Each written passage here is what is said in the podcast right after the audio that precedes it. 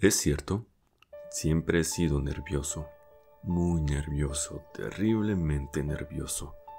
Pero ¿por qué afirman ustedes que estoy loco? La enfermedad había agudizado mis sentidos en vez de destruirlos o embotarlos, y mi oído era el más agudo de todos. Oía todo lo que podía oírse en el cielo y en la tierra. Muchas cosas oí en el infierno. ¿Cómo puedo estar loco entonces? Escuchen y observen con cuánta cordura, con cuánta tranquilidad les cuento mi historia. Me es imposible decir cómo aquella idea me entró en la cabeza por primera vez, pero una vez concebida, me acosó noche y día. Yo no perseguía ningún propósito, ni tampoco estaba colérico. Quería mucho al viejo. Jamás me había hecho nada malo, jamás me insultó. Su dinero no me interesaba. Me parece que fue su ojo. Sí, eso fue. Tenía un ojo semejante al de un buitre, un ojo celeste y velado por una tela. Cada vez que lo clavaba en mí, se me lava la sangre. Y así, poco a poco, muy gradualmente, me fui decidiendo a matar al viejo y librarme de aquel ojo para siempre. Presten atención ahora. Ustedes me toman por loco, pero los locos no saben nada.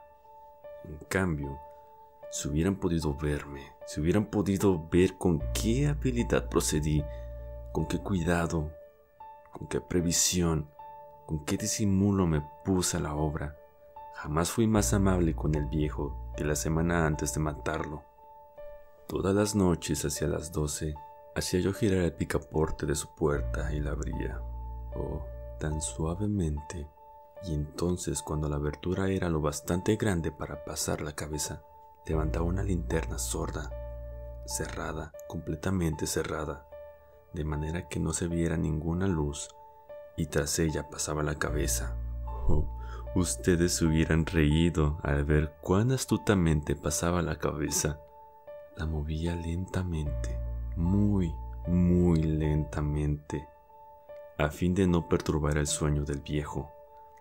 Me llevaba una hora entera introducir completamente la cabeza en la abertura de la puerta hasta verlo tendido en su cama. ¿Eh? ¿Es que un loco hubiera estado tan prudente como yo? Y entonces, cuando tenía la cabeza completamente dentro del cuarto, abría la linterna cautelosamente.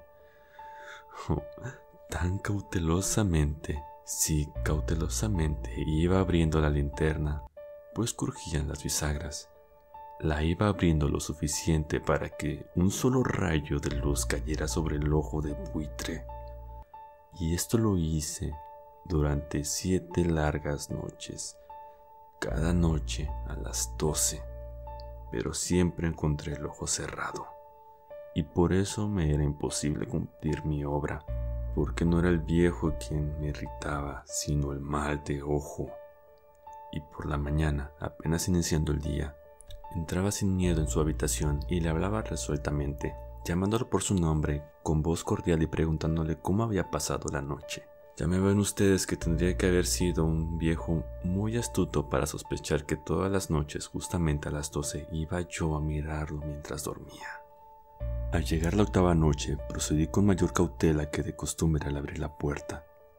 El minutero de un reloj se mueve con más rapidez de lo que se movía mi mano. Jamás antes de aquella noche había sentido el alcance de mis facultades, de mi sagacidad. Apenas lograba contener mi impresión de triunfo, pensar que estaba ahí, abriendo poco a poco la puerta y que él ni siquiera soñaba con mis secretas intenciones o pensamientos. Me reí entre dientes ante esta idea y quizá me oyó, porque lo sentí moverse repentinamente en la cama como si se sobresaltara Ustedes pensarán que me eché hacia atrás, pero no. Su cuarto estaba tan negro como, como la pez, ya que el viejo cerraba completamente las persianas por miedo a los ladrones. Yo sabía que le era imposible distinguir la abertura de la puerta y seguí empujando suavemente, suavemente. Había ya pasado la cabeza y me disponía a abrir la linterna, cuando mi pulgar resbaló en el cierre metálico y el viejo se enderezó en el lecho, gritando: ¿Quién está ahí? Permanecí inmóvil sin decir nada. Durante una hora entera no moví un solo músculo. Y en todo ese tiempo no oí que volviera a tenderse en la cama. Seguía sentado escuchando, tal como yo lo había hecho, noche tras noche, mientras escuchaba en la pared los taladros cuyos sonidos anunciaban la muerte. Oí de pronto un leve quejido y supe que era quejido que nace del terror. No expresaba dolor o pena, oh no. Era el ahogado sonido que brota del fondo del alma cuando el espanto la sobrecoge. Bien conocía yo ese sonido. Muchas veces, justamente a las doce, cuando el mundo entero dormía, surgió de mi pecho, ahondando con su espantoso eco los terrores que me enloquecían. Repito que lo conocía bien. Comprendí lo que estaba sintiendo el viejo y le tuve lástima, aunque me reía en el fondo de mi corazón. Comprendí que había estado despierto desde el primer leve ruido, cuando se movió en la cama. Había tratado de decirse que aquel ruido no era nada, pero sin conseguirlo. Pensaba, no es más que el viento en la chimenea o un grillo que chirró una sola vez. Sí, había tratado de darse ánimo con sus suposiciones, pero todo era en vano. Todo era en vano porque la muerte se había aproximado a él deslizándose furtivamente y envolvía a su víctima. Y la fúnebre influencia era lo que lo movía a sentir, aunque no podía verla ni oírla, a sentir la presencia de mi cabeza dentro de la habitación. Después de haber esperado largo tiempo, con toda paciencia, sin oír que volviera a acostarse, resolví abrir una pequeña, una pequeñísima ranura en la linterna no pueden imaginarse ustedes con qué cuidado, con qué inmenso cuidado, hasta que un fino rayo de luz, semejante al hilo de la araña, brotó de la ranura y cayó de lleno sobre el ojo de buitre. Estaba abierto de par en par, y yo empecé a enfurecerme mientras lo miraba. Lo vi con toda claridad de un azul apagado y con aquella horrible tela que me lava hasta el tuétano, pero no podía ver nada de la cara o del cuerpo del viejo, pues, como movido por un instinto, había orientado el haz de luz exactamente hacia el punto maldito. ¿No les he dicho ya lo que toman erradamente por locura es solo una excesiva agudeza de los sentidos? En aquel momento llegó a mis oídos un resonar apagado y presuroso, como el que podría ser un reloj envuelto en algodón.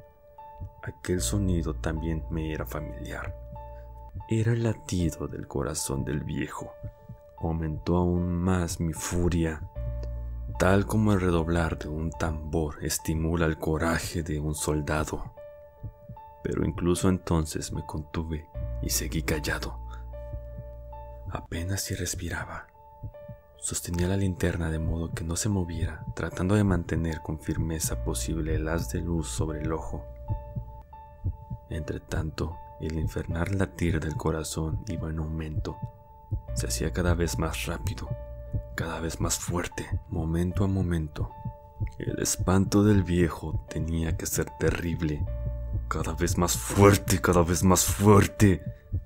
¿Me siguen ustedes con atención? Les he dicho que soy nervioso. Sí, lo soy.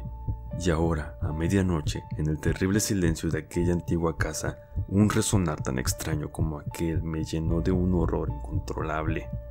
Sin embargo, me contuve algunos minutos y permanecí inmóvil. Pero el latido crecía cada vez más fuerte, más fuerte. Me pareció que aquel corazón iba a estallar una nueva ansiedad se apoderó de mí. Algún vecino podía escuchar aquel sonido. La hora del viejo había sonado. Lanzando un alarido, abrí del todo la linterna y me precipité en la habitación. El viejo clamó una vez, nada más una vez. Me bastó un segundo para arrojarlo al suelo y echarle encima el pesado colchón. Sonreí alegremente al ver lo fácil que me había resultado todo. Pero durante varios minutos el corazón siguió latiendo con un sonido ahogado. claro que no me preocupaba, pues nadie podría escucharlo a través de las paredes. Cesó por fin de latir. El viejo había muerto. Levanté el colchón y examiné el cadáver. Sí, estaba muerto, completamente muerto. Apoyé la mano sobre el corazón y la mantuve así largo tiempo. No se sentía el menor latido. El viejo estaba bien muerto. Su ojo no volvería a molestarme. Si ustedes continúan tomándome por loco, dejarán de hacerlo cuando les escriba las astutas precauciones que opté para esconder el cadáver. La noche avanzaba mientras yo cumplía mi trabajo con rapidez, pero en silencio. Ante todo descuarticé el cadáver. Le corté la cabeza, brazos y piernas. Levanté luego tres planchas del piso de la habitación y escondí los restos en el hueco. Volví a colocar los tablones con tanta habilidad que ningún ojo humano, ni siquiera el suyo, hubiera podido advertir la menor diferencia. No había nada que lavar, ninguna mancha, ningún rastro de sangre. Yo era demasiado precavido para eso. Una cuba había recogido todo. Cuando hube terminado mi tarea eran las 4 de la madrugada, pero seguía tan oscuro como a la medianoche. En momentos en que oía las campanadas de la hora, golpearon a la puerta de la calle. Acudí a abrir con toda tranquilidad, pues, ¿qué podía temer ahora? Allá tres caballeros que se presentaron muy civilmente como oficiales de policía. Durante la noche un vecino había escuchado un alarido por lo cual se sospechaba la posibilidad de un atentado. Al recibir este informe en el puesto de policía, habían comisionado a los tres agentes para que registraran el lugar. Sonreí, pues, ¿qué tenía que temer? Di la bienvenida a los oficiales y les expliqué que yo había lanzado aquel grito durante una pesadilla.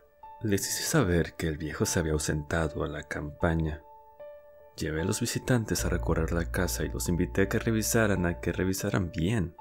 Finalmente acabé conduciéndoles a la habitación del muerto. Les mostré sus caudales intactos y cómo cada cosa se hallaba en su lugar. En el entusiasmo de mis confidencias traje sillas a la habitación y pedí a los tres caballeros que descansaran allí de su fatiga, mientras yo mismo, con la audacia de mi perfecto triunfo, colocaba mi silla en el exacto punto bajo el cual reposaba el cadáver de mi víctima. Dos oficiales se sentían satisfechos. Mis modales los habían convencido. Por mi parte, me hallaba perfectamente cómodo. Sentáronse y hablaron de cosas comunes mientras yo les contestaba con animación, mas al cabo de un rato empecé a notar que me ponía pálido y deseé que se marcharan. Me dolía la cabeza y creía percibir un zumbido en los oídos, pero los policías continuaban sentados y charlando. El zumbido se hizo más intenso, seguía resonando y era cada vez más intenso. Hablé en voz muy alta para librarme de la sensación, pero continuaba lo mismo y se iba haciendo cada vez más clara, hasta que al fin me di cuenta de que aquel sonido no se producía dentro de mis oídos. Sin duda debí ponerme muy pálido, pero seguí hablando con creciente soltura y levantando mucho la voz. Empero el sonido aumentaba. ¿Y qué podía hacer yo? Era un resonar apagado y presuroso, un sonido como el que podría ser un reloj envuelto en algodón. Yo jadeaba, tratando de recobrar el aliento, y, sin embargo, los policías no habían oído nada. Hablé con rapidez, con vehemencia, pero el sonido crecía continuamente. Me puse en pie y discutí sobre insignificancias en voz muy alta y con violentas gesticulaciones, pero el sonido crecía continuamente. ¿Por qué no se iban? Anduve de un lado a otro, a grandes pasos como si las observaciones de aquellos hombres me enfurecieran, pero el sonido crecía continuamente. ¡Oh Dios! ¿Qué podía hacer yo? Lancé espumarajos de rabia, maldije, juré, Balanceando la silla sobre la cual me había sentado, raspé con ella las tablas de piso, pero el sonido sobrepujaba a todos los otros y crecía sin cesar. Más alto, más alto, más alto. Y entre tanto los hombres seguían charlando plácidamente y sonriendo. ¿Era posible que no lo oyeran? Santo Dios, no, no, no. Claro que oían, sospechaban, sabían, y se estaban burlando de mí, de mi horror. Sí, así lo pensé y así lo pienso hoy. Pero cualquier cosa era preferible a aquella agonía. Cualquier cosa sería más tolerable que aquel escarnio. No podía soportar más tiempo sus sonrisas hipócritas. Sentía que tenía que gritar o morir. Y otra vez escuché. Escuché más fuerte, más fuerte, más fuerte. Basta ya de fingir. Aullé. Confieso que lo maté. Levanten esos tablones. Ahí, ahí. Donde está latiendo su horrible corazón.